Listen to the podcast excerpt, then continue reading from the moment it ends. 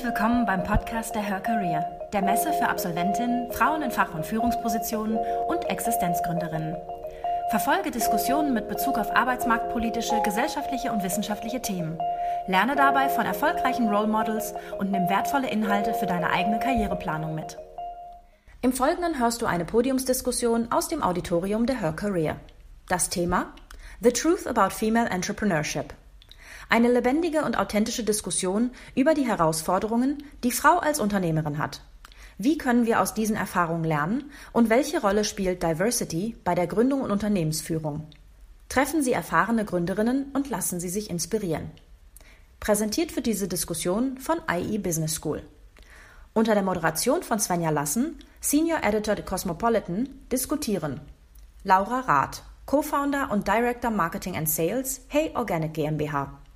Dr. Alexandra Wuttig, Country Manager Dach IE Business School. Dagmar Mahnel, Co-Founder Windeln.de, Interimsmanagerin und Business Angel. Und Katrin Krönig, Geschäftsführerin T-Shaped Learning Solutions GmbH. Viel Spaß beim Zuhören. Herzlich willkommen zur nächsten Podiumsdiskussion. Ja, wir haben den fliegenden Wechsel geschafft. Ich freue mich über alle, die ge geblieben sind oder neu kommen. Wir werden sprechen über The Truth of Female Entrepreneurship. Also was bedeutet es wirklich, eine weibliche Gründerin zu sein? Was muss man mitbringen, für Qualitäten haben? Ähm, ja, wo muss man durch? Und wir wollen heute ganz offen und äh, unbeschönigt über dieses Thema sprechen. Ich möchte meinen ich möchte mein Panel begrüßen, ganz herzlich und fange mal ganz außen an. Als erstes Dagmar Mahnel, die 15 Jahre lang in internationalen Großkonzernen unterwegs war, viel Erfahrung hatte, dann eine kleine Auszeit genommen hat, äh, sich fünf bis sechs Jahre um ihre Familie und ihre Kinder gekümmert hat, um dann einzusteigen bei windeln.de. Damals drei Mitarbeiter, dann zehn, dann 50, dann 80 und irgendwann der Börsengang. Was das bedeutet, darüber wird sie uns heute erzählen. Herzlich willkommen, Dagmar Mahnel. Daneben Katrin Krönig, CEO und Mitgründerin von T-Shaped Solutions, eine e ähm, ein E-Learning-Unternehmen, das die App InTau entwickelt hat. Eine App, wo es um Self-Development geht, ja? also eine Coaching-App, mit der man all das trainieren kann, was sonst oft im Unternehmen zu kurz kommt, wie man sich selbst entwickelt und weiter wächst. Aus Berlin angereist und eingesprungen. Herzlichen Dank, dass du da bist. Katrin Krönig. Dann kommt Alexandra Wuttig, der Frau, die wir eigentlich dieses Podium zu verdanken haben. Sie ist nämlich bei der EA Business School hier in München ähm, und hat, genau, also die EA hat das Thema, ja, Female Entrepreneurship in der DNA. Es geht darum, sie entwickeln viele Studien zu dem Thema und du hast äh, das Erlebnis gehabt, dass es schon mal das Thema gab. Real Entrepreneurship, dort haben aber nur Männer gesprochen und genau das wollte Alex ändern und hat gesagt, ja, wir reden heute darüber, was es für Frauen bedeutet. Also herzlichen Dank, dass du es möglich gemacht hast. Genau. Und ganz außen, Flieger verpasst, aber rechtzeitig für uns da, Laura Rath, ähm, die 2016 Hey Organic gegründet hat. Ja, also nachhaltige, oder ja, sagt man nachhaltige, also genau, äh, Kosmetik, ja, ähm, die ja, ein wenig anders ist und den, den Markt damit aufmischt. Das Spannende bei Laura, sie hat mit einem Freund und ihrem Schwiegervater gegründet, ja, was das bedeutet und ist dann auch noch nach der Gründung kurz danach Mutter geworden. Also über all diese Themenkomplexe werden wir reden. Ich freue mich drauf. Auch herzlich willkommen, Laura Rath. Lieber Alex, ich möchte es aber tatsächlich sofort als erstes an dich äh, unbedingt. Genau, Alex redet so gerne über sich, das weiß ich, deswegen fängt sie an. Genau, darum geht es nämlich auch, ja, für Frauen als Gründerinnen. Was bedeutet es? Ja, ich trete nach vorne und äh, spreche über mich. Du hattest das Erlebnis, es gab eine, eine Diskussion ums äh, wahre Entrepreneurship und es saßen nur Männer da. Worum ging es? Was hat dich gestört und warum sitzen wir jetzt heute hier? Ich glaube, ich hoffe, das, ja, ja. das ist an. Ähm, die Diskussion generell ging es einfach nur um, um die tolle Seite, um diese glamouröse Seite von Entrepreneurship. ähm, du, du, hast den Eindruck bekommen, es geht ja nur noch um geiler, schneller, weiter und alles ist so toll. Und mir hat diese wirklich ehrliche Seite gefehlt. Zwar ging es auch um den Truth about Entrepreneurship, aber die Wahrheit hat irgendwie keiner gesagt, weil ich glaube, das ist auch mal so eine Mentalitätsfrage. Männer lassen ungern die Hosen runter. Ähm, und die, das hat mir wirklich, das hat mir einfach gefehlt. Ja, sag doch mal, es kann doch nicht sein, dass es für alle so eine äh, äh, alles nur Gold war und es nur geglänzt hat und sie keinen Abend zu Hause saßen und geweint haben und nicht mehr. Wahrscheinlich haben sie nicht geweint, aber in dem Sinne und nicht wussten, wie es weitergeht. Und das hat mich halt wirklich in dem Sinne gestört. Und ich denke, wir Frauen brauchen ein bisschen Ehrlichkeit, ein bisschen Mut, dass wir sehen, okay, bei den anderen ist auch nicht alles Gold, was glänzt, aber trotzdem ähm, ja. machen wir weiter. Ja, genau. Und genau darüber wollen wir heute sprechen, weil es sind alles Gründerinnen, die, glaube ich, auch vollkommen überzeugt dahinter stehen und sagen, ja, eigentlich nie wieder was anderes. Ja, also äh, man kann viel bewegen und es ist ganz toll, aber es gibt eben auch die andere Seite. Und das Ding ist, ähm, wir kennen es alle aus den Medien, aus sozialen Medien da sehen Gründerinnen immer wahnsinnig glamourös aus, ja, abgepudert und nicht schwitzend wie wir hier vorne, ja, ähm, immer gut gekleidet, international unterwegs, ausgeschlafen, alles einfach, ja. Ähm, ist das die Wahrheit, Laura? Wie ist es bei dir? Ähm, natürlich genau so. Ja. äh, nein, äh, die Wahrheit sieht natürlich ein bisschen anders aus. Also gerade ähm, wenn man in den Startschuhen äh, oder, oder, beginnt, äh, sozusagen das Unternehmen zu gründen, ähm, geht natürlich jegliche Zeit ähm, fließt in das Unternehmen, sowohl tagsüber als auch nachts. Also ich kenne wenige Gründerinnen, die nicht auch jede Nacht quasi wieder darüber nachgrübeln, ist das jetzt der richtige Schritt, wie komme ich dahin, wen muss ich noch anrufen. Ach, äh, man hat eine To-Do-Liste von bis ähm, und da bekommt man halt weder ruhige Tage noch ähm, ruhige Nächte. Von daher ist das Leben in der Zeit nicht ganz so glamourös, aber super aufregend. Also ich glaube, es gibt wenige Zeiten, die einem so viel Energie auch zurückgeben, weil man immer wieder spürt, was man erreichen kann, was man erreichen will und ähm, ja, sich jeden Tag mit dem Thema auseinandersetzt, was einem wirklich am Herzen liegt. Und das gibt einem unfassbar viel zurück und dadurch auch unfassbar viel Kraft. Aber glamourös ist es nicht. glamourös ist es nicht. Und es braucht, es braucht eben auch äh, viel Zeit, wie du sagst. Viel Zeit und es bedeutet wenig Schlaf. Ähm, Dagmar, für dich war der Unterschied ja besonders groß. Du warst erst fünf, sechs Jahre zu Hause. Du hast dich ganz bewusst um deine Kinder gekümmert. Hast eine Bayerischer Auf Übertritt, kann ich da nur sagen. Bayerischer Übertritt, genau, auf die, auf die Schulen vorbereitet. Ja. Äh, ein anderes Thema, vielleicht eine andere Diskussion. Ähm, bevor du dann wieder eingestiegen bist. Damals in ein kleines Startup, das dann aber sehr, sehr schnell sehr groß geworden ist.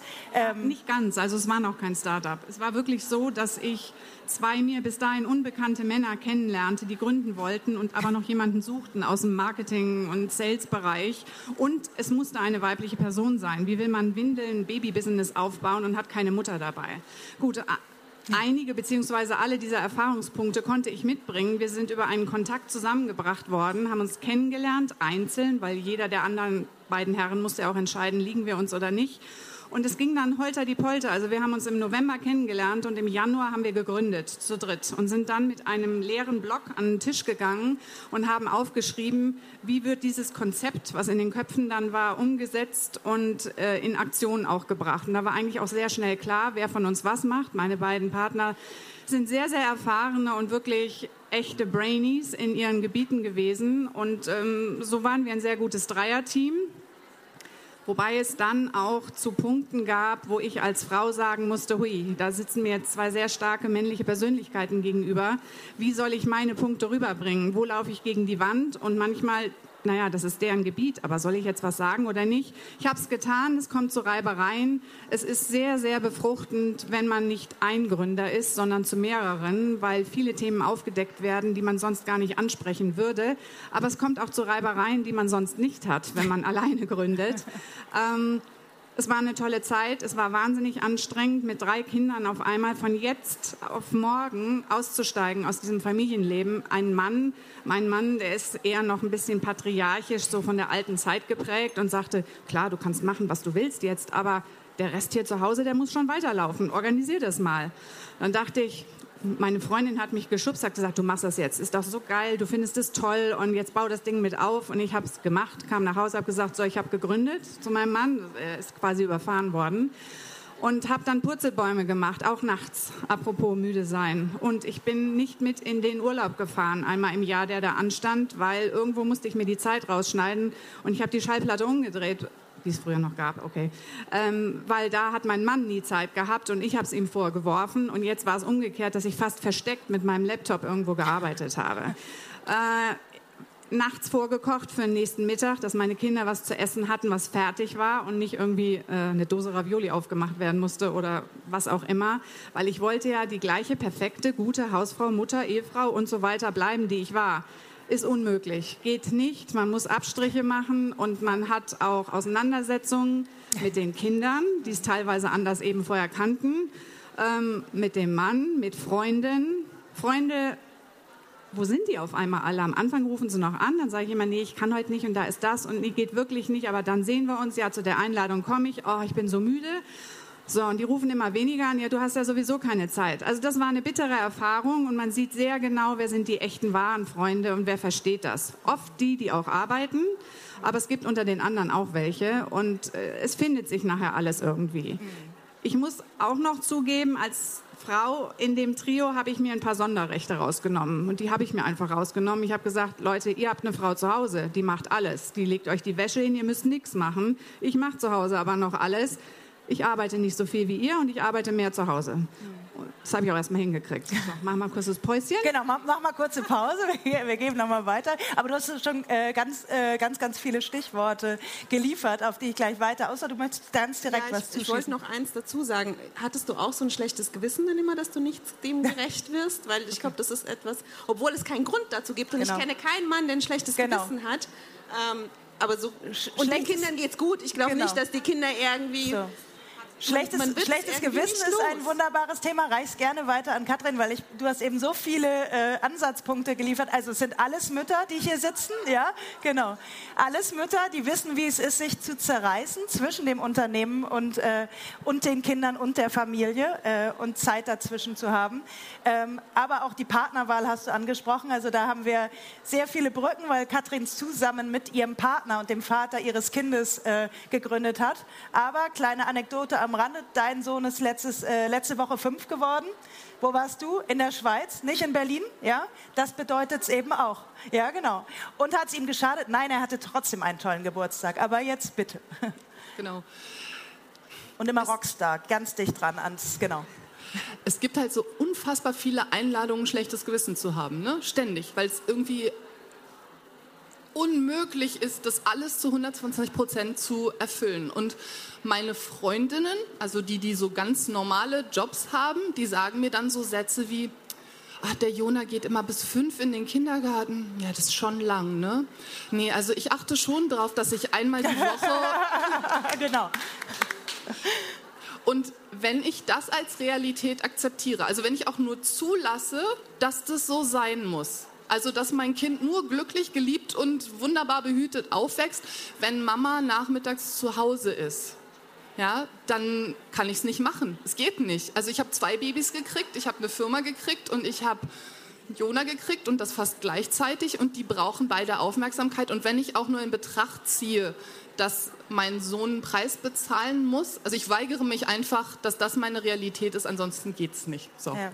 Du hast einen wunderschönen Satz vorhin in deinem Meetup gesagt, der äh, mir sofort äh, äh, jetzt schon wieder Gänsehaut beschafft hat. Ähm, du hast gesagt, wir müssen aufhören, in den Augen der anderen zu existieren. Und ich finde, das muss man sich wirklich mal auf, nicht nur auf der Zunge zergehen lassen, sondern überlegen, was bedeutet das? Ihr existiert alle für euch und die Sichtweise von außen ist aber eine andere. Aber man muss sich, glaube ich, in ganz vielen Punkten davon frei machen. Ja? Und das ist die eigentliche große Kunst an der. Alles andere ist einfach. So, aber dieses aufzuhören, zu überlegen, was andere denken und diese verinnerlichten Stimmen. Also ja auch dieser innere Kritiker, der ist ja noch viel lauter. Die anderen sagen einem das ja nicht ins Gesicht. Also ich weiß gar nicht, was die wirklich über mich denken. Es ist mehr so dieses, was ich denke, dass sie vielleicht denken und was ich auch, wenn ich wirklich selbstkritisch wäre, denken würde. Ja. Ich würde eine Frage, ja genau, oder gerne. Aber ich finde, das ist genau das, was uns Frauen manchmal besser macht. Also nicht besser, aber erfolgreicher als äh, Männer, weil wir extrem selbstkritisch sind. Und das ist nicht immer gut, aber es pusht ein, immer weiterzugehen. Und genau diese verschiedenen Anforderungen auch erfüllen zu wollen. Das ist natürlich nicht immer richtig, diesen Willen zu haben, aber ich glaube, dass einem das, ähm, ja, ich bin manchmal auch sehr stolz darauf, wenn ich auf meine Tage oder auf meine Wochen zurückkomme und denke, okay, was ich alles in dieser Woche geschafft habe, ist unfassbar. Und ich glaube, man äh, darf extrem selbst, also man muss nicht zu kritisch sein, man muss vor allem nicht äh, zu stark auf andere Stimmen hören. Ähm, und man muss ähm, sich aber vor allem immer mal auch wieder bewusst machen, okay, das habe ich alles geschafft. Also sei, Frauen müssen mal stolzer auf das sein, was sie machen und was sie erreichen. Darin sind Männer nämlich im Vergleich viel besser ähm, genau. drin oder machen das mit einem größeren Selbstverständnis als ja, wir. Ja. Du legst es gerade schon selbst vor. Was würdet ihr denn sagen? Was ist die wichtigste Eigenschaft, die es braucht als Gründerin? Was hättet ihr vielleicht gerne auch im Vorfeld gewusst? Ja? Was braucht es, also wenn Frauen hier im Publikum sitzen, die überlegen, gründen zu wollen, was sagt ihr, ohne das geht es nicht? Also aus meiner Sicht und aus meiner Erfahrung nicht aufzugeben. Also wirklich diese, diese Hartnäckigkeit, wenn man so, aber es klingt ein bisschen negativ, aber das ist es nicht, sondern wirklich dran zu bleiben und, und die Kraft zu finden, beim ersten Rückschlag wieder aufzustehen und zu sagen, ich mache weiter. Weil ich finde, Frauen lassen sich öfters runtermachen und dann tendenziell eher früher aufzugeben, zu sagen, das klappt nicht. Das würde ich mir wünschen. Einfach, dass, dass viele halt durchhalten. Okay, Hartnäckigkeit, ja, was gibt es noch? Ja, ich glaube, wenn die Idee stimmt, für die man arbeitet und das Ziel erreichen will, damit glaubt man auch an sich selber. Und der Glaube an sich selber gibt so eine Kraft weiterzumachen. Einfach zu sagen, ich mache jetzt weiter, weil ich weitermachen muss, das ist kraftzehrend. Aber diese Energie zu spüren, das ist mein Ziel und ich komme dahin und irgendwie packe ich das auch noch. Und in kleinen Schritten spürt man, was man schafft. Also auch gerade in der Verbindung Familie und zu gründen und aufzubauen. Das gibt dann immer wieder so einen positiven kleinen Kick. Ich glaube, wir Frauen tendieren auch oft dazu, so ein bisschen bescheidener zu sein mit dem, was wir wissen oder eben nicht wissen. Und dann fragen wir alle anderen und sagen, was meinst du dazu und was meinst du dazu? Und da kriegt man manchmal ganz schön bekloppte Antworten. Ja, also als Beispiel, ähm, als wir angefangen haben, Software zu bauen, ich bin Psychologin von Beruf, ich hatte keine Ahnung. Und Inve also Investorensuche ohne technischen Mitgründer kann man sowieso vergessen, nur dass du es gleich weißt. Und wenn ich erlaubt hätte, dass das meine Realität ist, dann hätte ich diese Firma jetzt nicht irgendwie mit meinen zwölf Leuten und den tollsten Investoren und über. Und es hat eigentlich, also ich habe wenn ich jetzt sage, es ist ja nicht so besonders, dann meine ich eigentlich nur, ich habe einfach nur immer weitergemacht und habe einfach immer nur gedacht, okay, aber mein innerer Kompass ist, ich will das und deshalb mache ich das jetzt und ihr könnt mir erzählen, was ihr wollt, aber meine Realität ist wahr. Also so auf den inneren Kompass hören, ja, glaube ich. Und auch nicht bremsen lassen von außen, ja. Aber was gibt einem Mut, Laura? Was ist es bei dir? Was, was motiviert dich zum Weitermachen, auch dann, wenn es total anstrengend ist? Äh, das passt total gut, weil äh, mein Tipp äh, auch an Gründerinnen, was aus meiner Sicht total wichtig ist, ist das Team. Also ähm, auch ich bin sehr froh, Mitgründer zu haben, ist für mich extrem wichtig, der Austausch. Und ähm, das, was Mut macht und das, was auch motiviert, sind die Menschen, mit denen ähm, ich zusammenarbeite. Also wir bauen von, wir haben von das Büro die ganzen Möbel zusammengebaut, bis wir sitzen jeden Montag zusammen und überlegen, wie sieht die nächste Woche aus, machen die Strategien und es gibt ähm, dieses, diese Begeisterung, die die auch mitbringen und die, dieses gemeinsam eine Firma weiter nach vorne bringen, das ist das, was mir Mut macht und was mich total motiviert.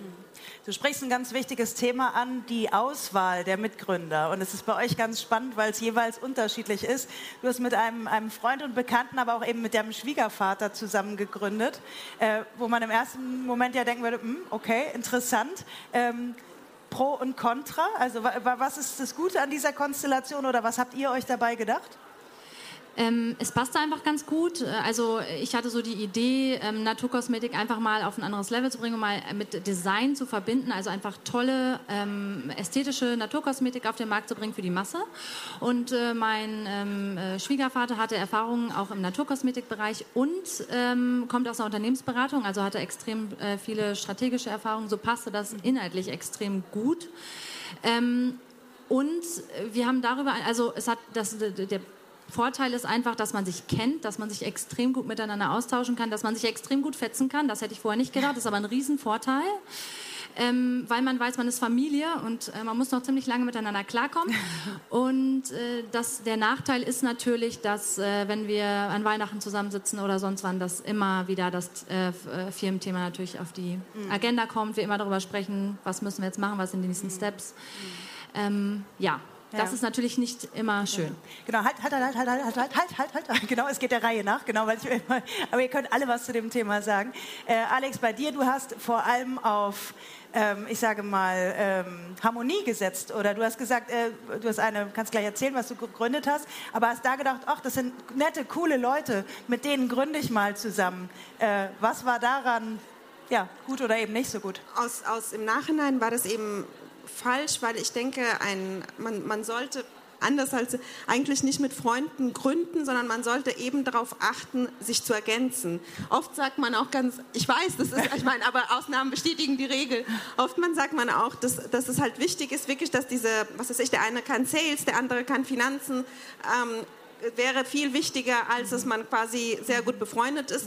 Ähm, ich, ich habe das leider am eigenen Leib erlebt, wenn man zu gut befreundet ist und man dann den anderen nicht wehtun will oder die Wahrheit sagen will, kann es auch gegen die Wand fahren, mhm. eben ähm, weil man zu gut befreundet ist ja. ähm, und, und eben dann die Freundschaften halt zu Bruch gehen.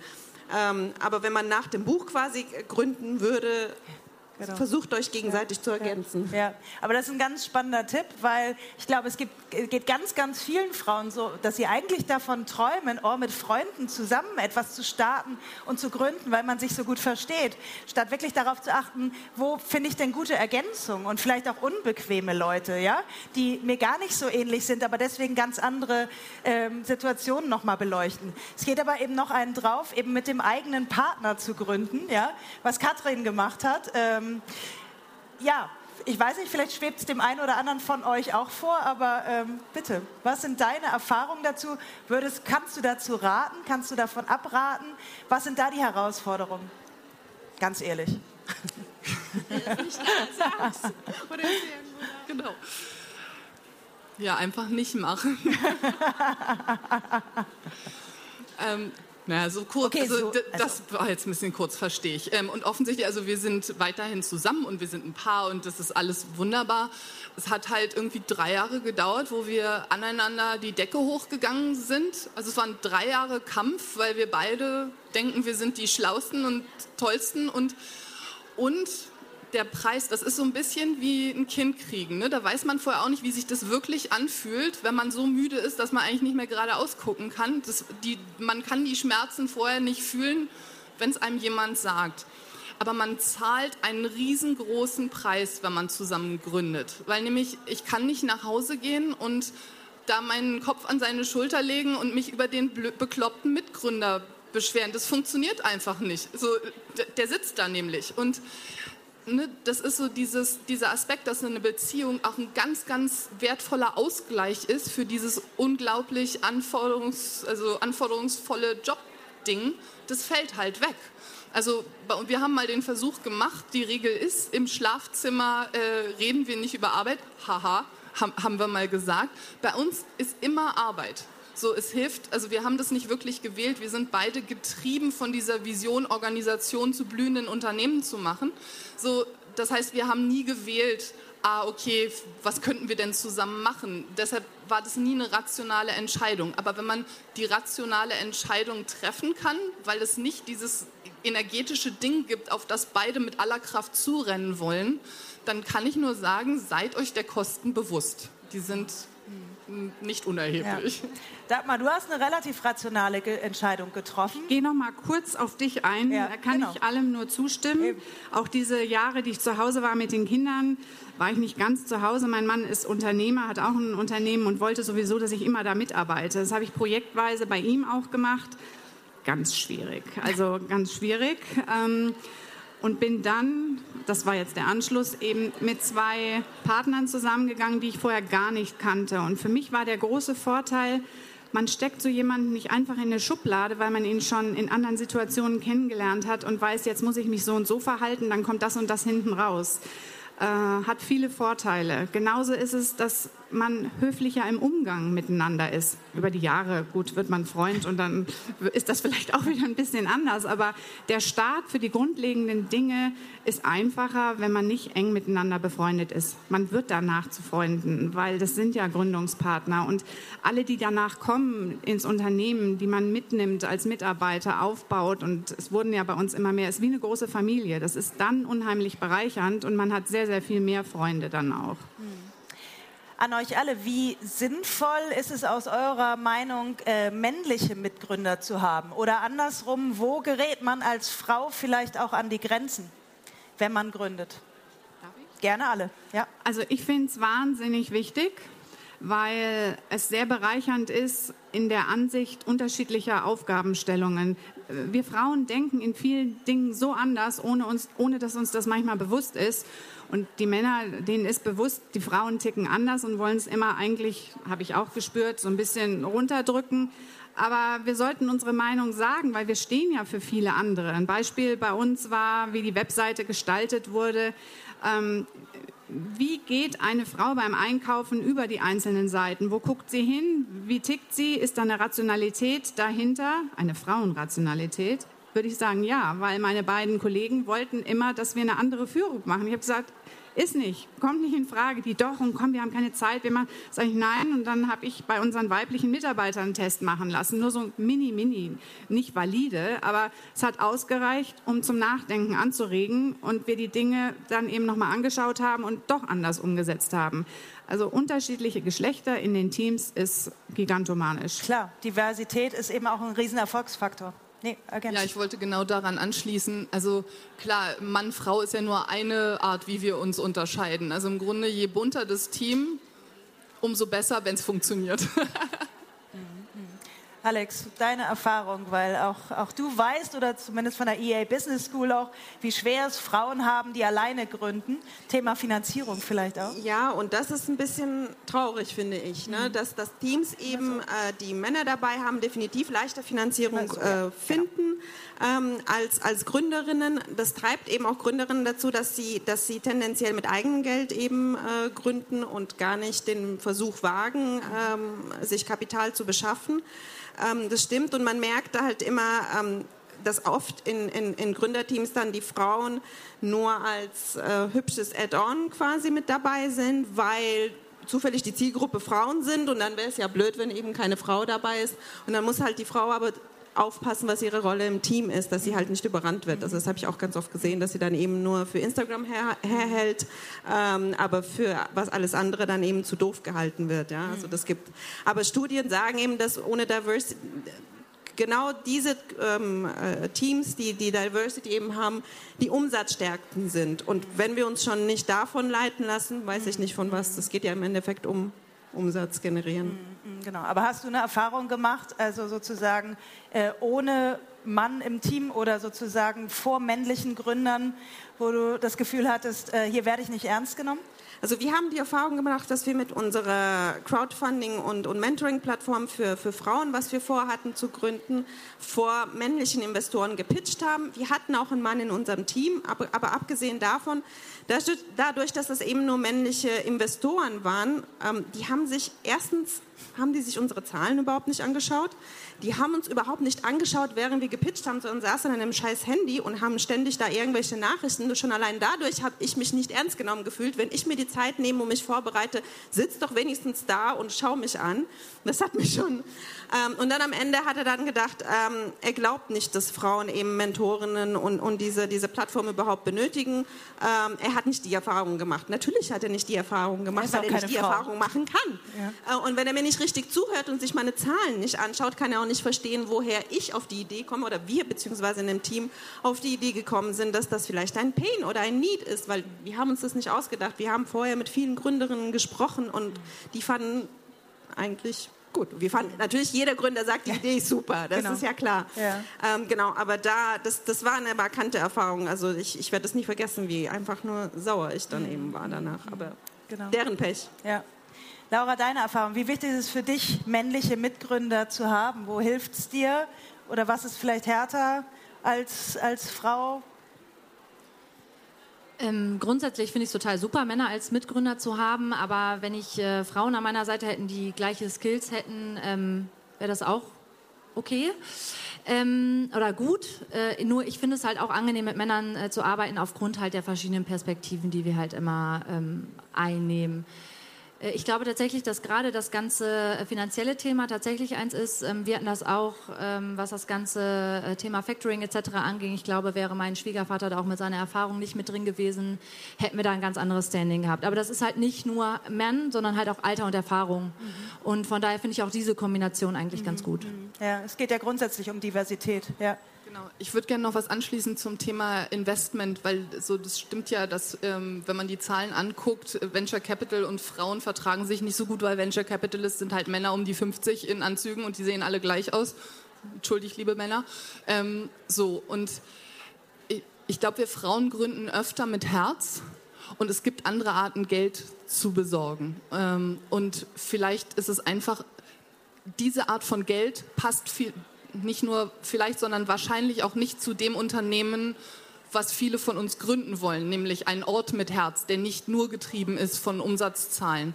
Und wenn ihr so gründen wollt, dann müsst ihr einfach nach alternativen Geldquellen suchen. Also Business Angels zum Beispiel sind ein wunderbarer Platz, um anzufangen, um Menschen zu finden, die sich in eine, Invest äh, in eine Vision einkaufen. Und es braucht auch einfach ein Fit für, was für eine Kultur will ich und welches Geld besorge ich mir und wie gucken die mich an.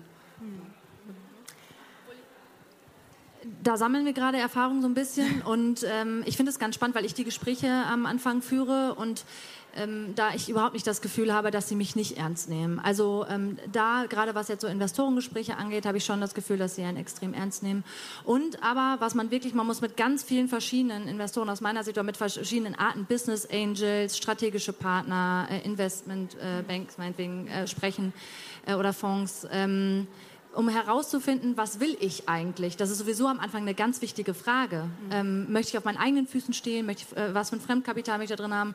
Ähm, das, äh, glaube ich, muss man als Frau auch noch mal wissen, dass man die, diese Frage am Anfang einfach gut ähm, beantworten sollte. Mhm. Ja, ganz wichtiges Thema. Wo will ich überhaupt hin? Genau, ich glaube, das hängt damit zusammen, was ist das Ziel des Unternehmens? Will ich gründen, um später es zu verkaufen? Will ich gründen, um es meinen Kindern zu hinterlassen? Das sind halt alles Themen, die eine Rolle spielen, was für eine Finanzierung ich darüber nachdenke und wie ich überhaupt das, das Unternehmen führe. Mhm.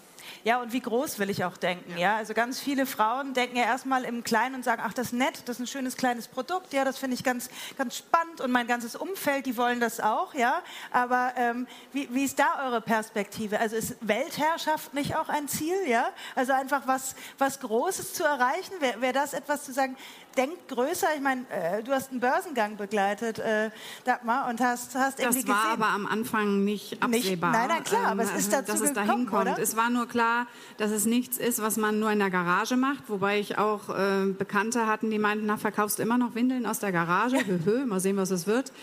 Ähm, aber es war ja eine Idee, die aus den USA kam. Dort gab es äh, diese Unternehmung, die sehr, sehr erfolgreich war. Und äh, mein Partner hatte diese Idee aufgegriffen und gesagt, das gibt es ja hier in Europa gar nicht. Das will er machen. Und so ist das Ganze entstanden und so bin ich auch damit aufgesprungen. Ich hatte mir einen ganz anderen Weg vorher eigentlich vorbereitet und war kurz vor Vertragsabschluss für eine andere Sache.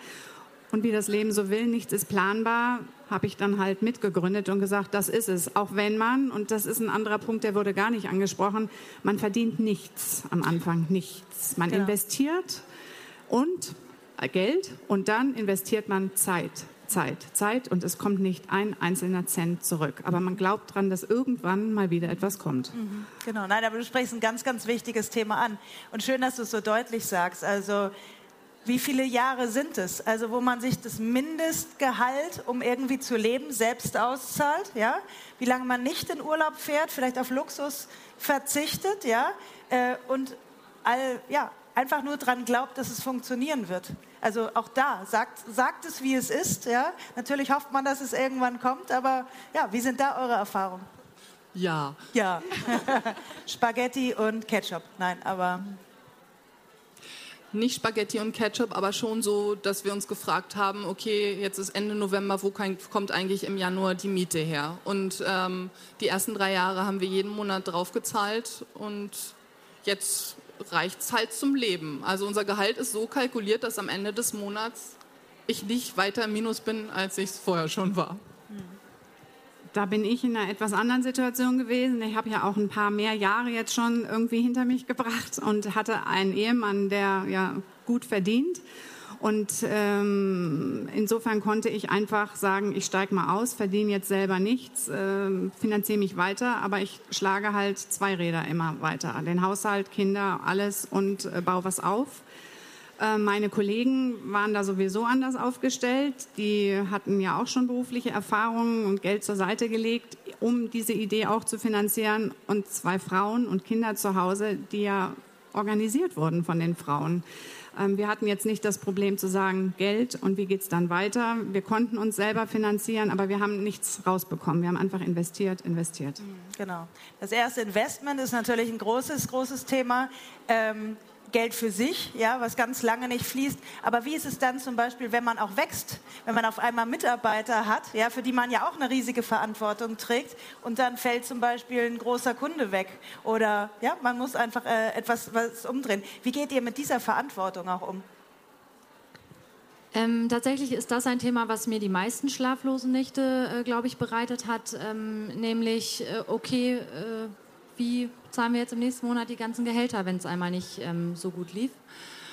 Und äh, zum Glück hat das bislang immer hingehauen, aber das ist natürlich trotzdem diese Verantwortung, die man trägt. Oder auch, ich will jemand Neues einstellen. Das ist bei uns immer so das Thema. Also wir, wir schaffen eine neue Stelle, ähm, wenn X Umsatz kommt. Ich führe Gespräche. Ich habe eine Kandidatin, die finde ich ganz toll. Die kommt aus einem bezahlten Arbeitsverhältnis. Ich äh, mache dir ein Angebot, die nimmt es an okay, dann habe ich echt eine Verantwortung. Was mache ich, wenn die in drei Monaten einsteigt und dann das Geschäft auf einmal nicht so gut läuft? Das sind halt vor allem auch solche Sachen, wo man immer wieder denkt, ho, mhm. aber das Risiko muss man leider eingehen und halt offen kommunizieren aus meiner Sicht. Mhm. Das mache ja. ich halt, ja. Habt ihr einen Tipp für oder gegen schlaflose Nächte? Wie, wie, wie geht oder wie macht ihr weiter? Was ist, äh, was ist der Plan? Alex, heulen. Und dann? ja, das hast du dir gemerkt. Ja. Ja, das ist tatsächlich so. Ich, ich, ich muss erstmal oder ich muss erstmal für mich alleine sein und dann hab, muss ich aber wiederum auch einen Plan haben. Also dann, dann schreibe ich mir halt eben auch, was die nächsten Schritte sind und dann geht es mir auch sofort wieder besser. Ob der Plan dann gelingt, ist, ist unerheblich. Ich weiß aber erstmal, wie es weitergehen soll. Deswegen finde ich eben, dass Hartnäckigkeit dazugehört, ja, und heulen natürlich auch. Also. Ja, genau. Über die Zeit hat diese Firma irgendwie ein unfassbar starkes ähm, Support-Netzwerk erhalten. Also irgendwie von Leuten, die gesagt haben, ah, das ist ja cool, was ihr macht. Und das sind Menschen mit ganz viel Erfahrung und unsere Investoren, großartig, wenn man das sagen kann, sind meine größten Unterstützer. Und wenn ich richtig ein Problem habe, dann rufe ich Frank, meinen Investor, an und sage, Frank, ich habe jetzt keine Ahnung, was ich machen will und der hat irgendwie immer eine Wahrheit. Ob das am Ende dann auch meine Wahrheit ist, ist egal, aber es ist erstmal jemand da, der irgendwie so Erde in das Problem bringt und das, ähm, das ist großartig zu denken, ich bin hier nicht allein. Also ich bin nicht die Firma, sondern die Firma ist ein, ein eigenständiger Organismus sozusagen und ich kann nur meine Rolle einnehmen. Und dann gibt es ja noch lauter andere Leute, die haben auch eine Rolle für dieses Baby und ich muss eigentlich nur dafür sorgen, dass es genug Leute gibt, die es unterstützen und dann wird es von selber das ist das Dorf, was das Baby hochbringt sozusagen. Und das hilft wirklich. Ja, das ist ein ganz schönes Stichwort, sich Unterstützer zu suchen auf alle Fälle. Ist das etwas, was auch hilft, wenn, wenn Selbstzweifel aufkommen, wenn man irgendwie vielleicht nicht weiß, wie es weitergeht und in welchem Umfeld vor allem sucht ihr euch äh, Unterstützer? Dagmar hat es eben schon angesprochen, dass Freunde und, und äh, äh, Umfeld weniger wurden, kleiner wurden. Ist das auch eure Erfahrung? Oder nee, sag, sag gern was dazu. Es wird kleiner, aber dafür intensiver. Und ich baue da sehr stark auf Freundinnen, die beruflich sehr weit gekommen sind und mir eben auf fachlicher Ebene auch Input geben können und mich dann zusätzlich privat unterstützen. Sowas ist mhm. für mich sehr, sehr wichtig. Mhm, mhm. Andersrum, von wem muss man sich vielleicht auch so hart es dann ist, manchmal abwenden? Also wenn man sagt, das passt jetzt nicht in meinen Lebensplan oder da werde ich kritisiert, es gibt mir keine Energie, das, das hilft mir nicht. Also habt ihr aussortiert? Also ich hatte zum Beispiel Freunde, die dann immer gesagt haben, was, du hast Jura studiert und jetzt willst du sowas machen? Das passt doch überhaupt nicht. Mhm. Das fand ich dann eben so negativ. Also erstens ist es nicht meine Vorstellung, das ist deren Vorstellung, was ich machen muss. Und es hat so viel negative Energie gebracht, dass ich ja. dann gesagt habe, das muss ich mir nicht an und rechtfertigen muss ich mir schon gar nicht. Ja. Also, und, und im anderen Fall, also wen sucht man sich, um positive Energie zu sammeln, um irgendwie sich... Äh ich will noch ganz kurz was zum Aussieben sagen. Ähm, wir Frauen tendieren ja manchmal dazu, und da haben wir auch vorhin im Meetup drüber gesprochen, dass wir quasi mal so ganz lange darüber sprechen, wie schwer es ist und warum es irgendwie, ne, und dann, oh, und das nicht, und das ist irgendwie auch schwierig. Und, ähm, und diese Zweifel, also selbst dieses, oh ja, du Arme, stimmt, das ist ja total schwierig, das hat mich halt leider überhaupt nicht weitergebracht, sondern ich brauchte eher Leute um mich herum, die sagen, ja, aber das schaffst du doch. Also jetzt irgendwie, da musst du doch jetzt nicht drüber reden, jetzt reiß dich halt zusammen und dann machst du das und manchmal so, ach ja, stimmt ja. Und das ist so, die sind übrig geblieben. Die, die mhm. einfach irgendwie eher gesagt haben, ich sehe deine Stärke, nutze sie. Mhm. Ja, genau. ähm, das Thema Prioritäten setzen ist ja auch ein ganz, ganz großes. Es ist dann beim Gründen vielleicht erstmal diese Gründung, erstmal dieses Baby. Wir haben schon gehört, wie ein Familienurlaub nicht mitgemacht, Kindergeburtstag nicht miterlebt, äh, äh, überhaupt Zeit. Ähm, wie setzt ihr die? Setzt ihr die aus dem Bauch heraus? Ähm, wie, wie wichtig muss auch das Unternehmen erstmal sein? Wenn man gründet? Ist das auf alle Fälle Prio 1? Also ich meine, ihr würdet nie eure Kinder äh, äh, ja, äh, irgendwem überlassen, das ist schon klar. Aber auch da, wie, wie zerrissen ist man? Worum geht es da? Und was, oder an welchem Punkt merkt ihr, was dann wirklich zählt? Also du hast es gar nicht mit Kindern, du hast es mit Eltern gehabt, ähm, dass man nochmal sagt, okay, Gründen und Familie ist das eine. Ja, nur ganz kurz, das muss jeder für sich selber entscheiden, weil jeder hat eine andere Lebensstruktur, andere Werte. Und für mich ist der Wert Familie sehr, sehr wichtig. Und als meine Eltern krank wurden, bin ich aus der Linie ausgestiegen im Unternehmen ähm, und habe gesagt, ich fokussiere mich jetzt auf andere Bereiche, wo ich aber nicht äh, permanent da sein muss und Entscheidungen treffen muss. Und bin in einen mitarbeiterfokussierten Bereich der Schaffung von Unternehmenskultur und Werte und äh, sich eben um die Familie, Unternehmung mehr kümmern, aber dadurch mehr Zeit für meine eigene private Familie zu haben, weil es den Eltern schlecht ging und Kinder einen ja trotz allem auch immer brauchen. Ja, Prioritäten? Äh, tatsächlich ist mein Fokus ähnlich. Ähm, also meine Tochter ist die Priorität Nummer eins äh, in meinem Leben und auch in dem meines Mannes. Äh, deswegen musste natürlich manchmal die Firma ein bisschen leiden. Gerade als sie noch klein war, fünfter, sechster Monat, lag sie am liebsten nur auf mir und konnte sonst nicht schlafen. Und ich konnte nur arbeiten, wenn sie, wie ich sie mal weglegen konnte oder nachts. Ähm, trotzdem, dann, dann, stand die Firma ein bisschen mehr still, aber wir hatten halt ein gutes Team dahinter. Äh, damit musste ich halt klarkommen. Es wächst jetzt langsamer. Wir können manche Dinge jetzt nicht umsetzen.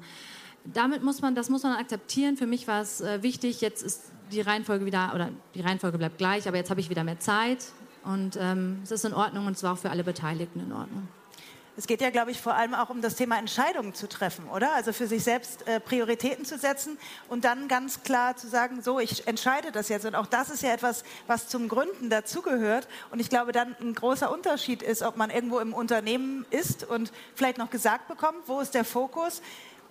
Glaubt ihr, ihr seid alle oder wart alle vier vorher schon gute Entscheiderinnen oder habt ihr das Schritt für Schritt gelernt? Wächst man da rein? Weil ihr müsst jeden Tag Entscheidungen treffen und wisst nicht immer, Gehen die gut aus? Wo geht's hin? Habt ihr da einen Tipp? Ich kann nur sagen, ich lerne immer noch. Ja. Bleibt dran. Genau. Also einfach machen auch? Machen, ja. Würde ich auch sagen, einfach machen. Und zum Thema Prioritäten und auch das immer vom Fall zu Fall entscheiden. Also mir würde es auch schwer fallen zu sagen, so muss man es machen, sondern einfach nur sagen, okay, was ist das Wichtigste heute, ja? Mhm. Und wenn es nicht anders geht, dann, dann mhm. eben die Entscheidung treffen. Aber ja. Also zum Beispiel, als wir jetzt mit dem Unternehmen gestartet sind, es ging nicht, wir, mussten ein Fotoshooting machen, es ging eben nur äh, an einem Feiertag, das war der 3. Oktober. Äh, so war das eben, ja. Mhm. Und dann war eben die Firma in Priorität und dann die Kinder dahinter. Ja, ähm, ja. Aber es geht ja eben auch um unangenehme Entscheidungen, ja, die man auch treffen muss mit Mitarbeitern. Ja, Genau, und, und warum bist du nicht da? Äh, ist halt so, manchmal ja, ja. unangenehm. Aber wie lernt man das? Also vielleicht auch eine Entscheidung zu treffen, die, die ja, unangenehm ist, weil sich gegen einen Mitarbeiter äh, richtet, ja, und äh, man weiß, wenn man das ausspricht, wird man sicherlich nicht mehr gemocht. Ja? Ja, man wächst ja mit seinen Aufgaben. Ne? Also das ist irgendwie alles viel weniger philosophisch. Also auch so dieses, okay, Kind oder Firma, wie, wo positioniere ich? Sondern eigentlich ist die Frage, okay, wie sieht der Tag heute aus? Das ist mein Leben, das muss ich alles regeln. Okay, wie mache ich das jetzt? Und genau das Gleiche. Natürlich, also zum Beispiel am Anfang, äh, jemanden rauswerfen hat mir physische Schmerzen bereitet und dann habe ich halt daraus gelernt und habe gedacht, naja, hätten wir das drei Monate früher gemacht, wenn wir alle irgendwie entspannter gewesen wären. Eigentlich wussten wir alle, dass das nicht klappt, inklusive dieser Person. Da hätte ich mir gar nicht so ein, so ein Ding aufladen müssen. Und das lernt man halt. Also das, das Gute ist ja irgendwie, wenn man dann so eine Firma hat, also es gibt irgendwie so einen Punkt, wo die Aufgaben einfach zu dir kommen und du hast eigentlich auch keine andere Wahl, als das jetzt zu lernen oder es läuft halt nicht. Also mhm. lernst du es. Mhm. Das, erst, das, erste Mal ist halt immer unangenehm, wenn es sich um ein unangenehmes immer. Es geht gar nicht anders. Da kann man sich auch nicht von jemandem anhören, macht das so oder so. Das erste Mal, wenn man das macht, ist für jeden unangenehm. Und das zweite Mal wird schon besser, weil man die eigenen Learnings kennt und weiß, wie man selber auch wirkt und auf andere wirkt und wie man es rüberbringt. Und da ist auch jeder anders. Also man muss es alles selber einmal durchleben. Da habe ich keinen Tipp als einfach machen. Und Svenja, können wir gleich noch irgendwas ganz Positives sagen? Ja, Kommst ja, ja. Ich, genau die, die Kurve kommt, also auch ohne, dass du es jetzt ge gesagt hättest, weil Dagmar hat eigentlich schon den direkten, den direkten Dreh ge äh, geschafft. Äh, einfach machen und äh, man muss sich ins rechte Licht stellen. Es geht beim Gründen ja tatsächlich auch darum, sich zu verkaufen. Sich, sein Produkt als Gründerin hinzustellen und sagen, ja, wir sind das Tollste, deswegen brauchen wir auch entweder Geld von euch oder Kunden. Und genau darum würde ich euch eben nämlich bitten. Warum ist Gründen halt auch wahnsinnig toll? Was ermöglicht es euch? Ja? Und ähm, wie schwierig ist es vielleicht manchmal, positiv über sich zu sprechen, aber wie lernt man auch das? Wie kommt man da rein und wie ermutigt man andere, um auch zu sagen, ja, man kann da wirklich was bewegen? So, ihr habt jetzt die Möglichkeit, was Positives zu sagen. Dann fange ich mal an. Also mir fällt es tatsächlich sehr, sehr schwer. Ich fand es immer sehr schwer, immer äh, über das Produkt oder über die Geschäftsidee zu sprechen, aber nicht, weil ich davon nicht überzeugt bin oder war, sondern einfach, weil man Angst hat, ähm, for, for rejection, eben, dass man, also man will ja immer gemocht werden und alle sollen dich toll finden und man hat eben Angst, dass der andere sagt, oh mein Gott, ist die bescheuert, was hast du dir für eine Idee, das kann sie doch niemals, also äh, so ein Scheiß. Aber wie man das eigentlich überwindet, ist ganz einfach, ich habe noch nie jemand getroffen, der das gesagt hat und eigentlich sagt das auch keiner. Und was die denken, können uns auch eigentlich egal sein. Also einfach machen und denken, was kann worst case passieren? Mhm. Äh, eigentlich nichts, es kann nur was Gutes dabei rauskommen. Mhm.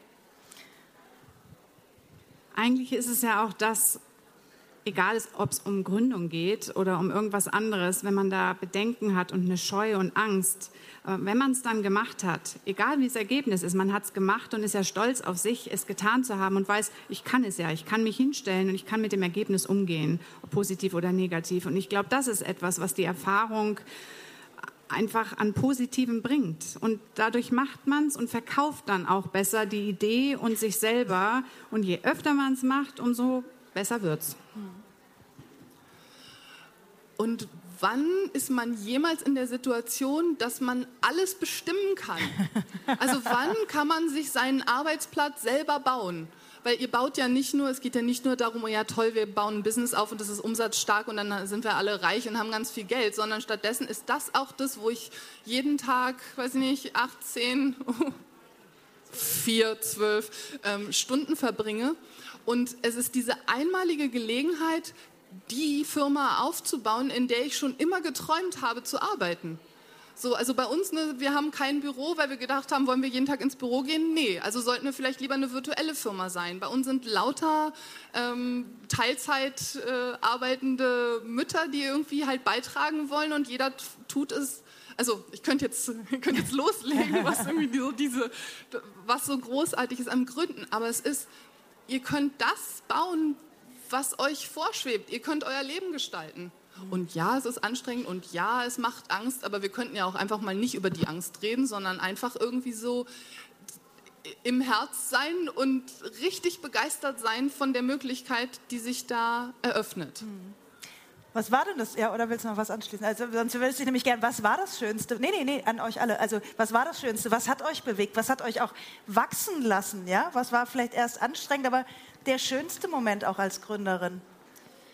Also bei uns war einer der aufregendsten Momente, als zum ersten Mal unsere Produkte im Regal ähm, standen ja. und man das Ergebnis gesehen hat, auf das man ewig hingearbeitet hat. Und äh, das war überwältigend. Mhm. Und das gibt einem unfassbare Motivation. Und das ist, Gründen macht, Gründen macht Spaß, weil es wirklich, man kann seine eigenen Ideen ähm, auf die Straße bringen und äh, man kann so viel lernen. Das kommt dazu. Man lernt unfassbar viel. Und äh, ja. Und auch ununterbrochen. Und ich glaube, das ist auch ein ganz wichtiger Faktor. Also auch um wieder, was muss man mitbringen? Dafür muss man offen sein, oder? Also für, fürs lebenslange Lernen und irgendwie immer weiter was, was zu machen. Ja, nur, nur nicht. Auf jeden Fall. Ja. Dieser Stolz, den du eben angesprochen hast, ähm, muss man den selbst und in sich haben und in sich tragen? Oder ist es auch wichtig, dass Leute von außen kommen und sagen, super und gut gemacht? Im Zweifel entweder die Kunden, Partner. Was, was würdet ihr sagen? Ich habe vielleicht den Punkt Mitarbeiter. Mich hat es unheimlich glücklich gemacht, wenn die Mitarbeiter stolz auf die Firma waren und diesen Stolz an uns oder auch an mich zurückgetragen haben, weil sie sich wohlfühlten in der Firma. Ich meine, es gab auch andere Zeiten, wir mussten sehr viele freisetzen und ähm, egal was jetzt heute ist, aber in dieser Zeit dort hat mich das beglückt, neben jetzt erfolgreichen wirtschaftlichen Events wie der Börsengang, der natürlich gigantisch war, oder auch das erste Mal, als die Webseite freigeschaltet wurde und man genau wusste, boah, dafür habe ich diskutiert und jetzt läuft das und oh nee, das geht ja gar nicht, aber die da draußen sehen das vielleicht nicht so und man hat immer weiter. Das sind so viele Momente, aber Mitarbeiter und andere Menschen zu haben, die glücklich sind und zu einem kommen und das auch sagen und offen und frei miteinander reden. Ich finde das wahnsinnig wichtig, weil das auch wieder die Verantwortung zurückbringt. Es ist nicht nur Business, es sind Menschen. Und ja, einer meiner Schwerpunkte sind eben auch die Menschen dabei. Ja klar, um Menschen geht es immer.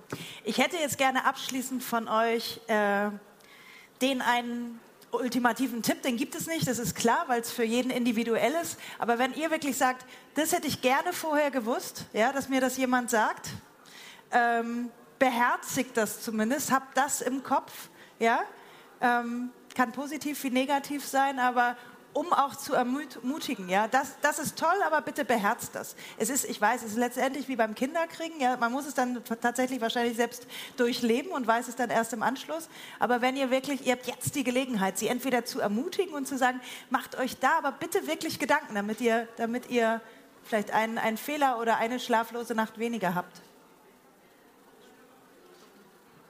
Fang mal an. Also ich habe einen Tipp, der mich halt weitergebracht hat. Viele Gründerinnen und auch Gründer tendieren immer dazu, nicht darüber zu reden, was die gerade machen oder über die Geschäftsidee eben, weil die Angst haben, dass die Idee geklaut wird oder warum auch immer.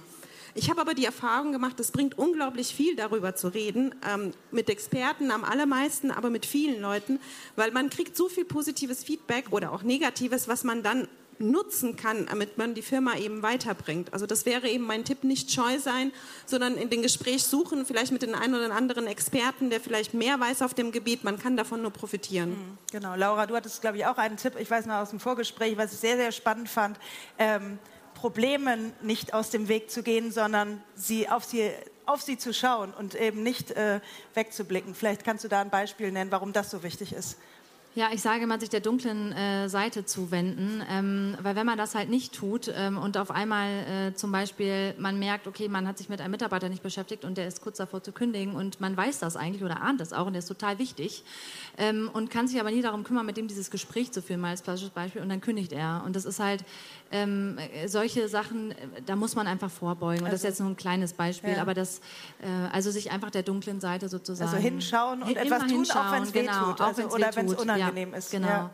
Äh, und noch ein wichtiger Tipp, ein sehr konkreter, schreibt euch eure Vision oder eure langen Ziele einmal groß an die Wand, wenn ihr anfangt zu gründen und jeden Tag, äh, was wollt ihr an dem Tag schaffen und seien es Kleinigkeiten und streicht es am Ende des Tages ab. Das hilft mir zum Beispiel bis heute immer noch. Mhm. Habt ihr noch einen Tipp? Beide. Das Team, mit dem man das macht, besonders am Anfang, weil am Anfang ist es richtig hart, weil am Anfang so viel Unsicherheit ist und kein Geld da ist und alles muss sich irgendwie einruckeln und man muss so vieles finden. Manchmal muss man sogar erst überhaupt finden, was man eigentlich wirklich machen will. Also es ist ganz viel, was durch Kommunikation irgendwie geregelt werden muss. Und die Leute, mit denen ihr das macht, mit denen also die Probleme oder diese kleinen Nuancen, von denen man merkt, ja, das geht nicht richtig gut, so früh wie möglich ansprechen und dafür sorgen, dass dieses Team rockt. Also dass man da wirklich richtig konstruktiv in die Vollen gehen kann und dass man eine gute Diskussionskultur hat und dass man gleichzeitig lösungsorientiert ist und irgendwann ist es so, man hat das Gefühl, man hat keine Zeit, weil das sozusagen die Sache so viel Zeit einfordert aber sich die Zeit zu nehmen, mit den Leuten, mit denen man arbeitet, richtig auf den grünen Zweig zu kommen, die ist es wert. Und jetzt nochmal der Punkt, es ist Wirtschaft, es ist Business und es dreht sich alles ums Geld. Also da kann man nicht weggucken. Und ein ganz wichtiger Punkt, um den ich mich jetzt bei Windeln nicht gekümmert habe, aber ich habe sehr viel mit Startups zu tun zurzeit.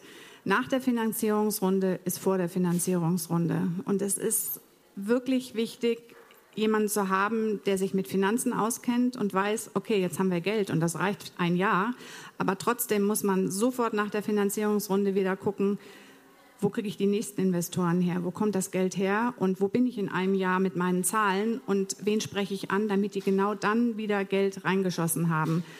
Sehr oft gibt es eine gute Idee, ein gutes Team, aber die Timings werden nicht eingehalten. Das Geld wird zu spät geraced und ein Startup steht tageweise immer vor der Insolvenz, dann gibt es Brückenfinanzierungen und das büßt dann an Arbeitskraft und Zeit für die eigentlichen Unternehmensaufgaben ein.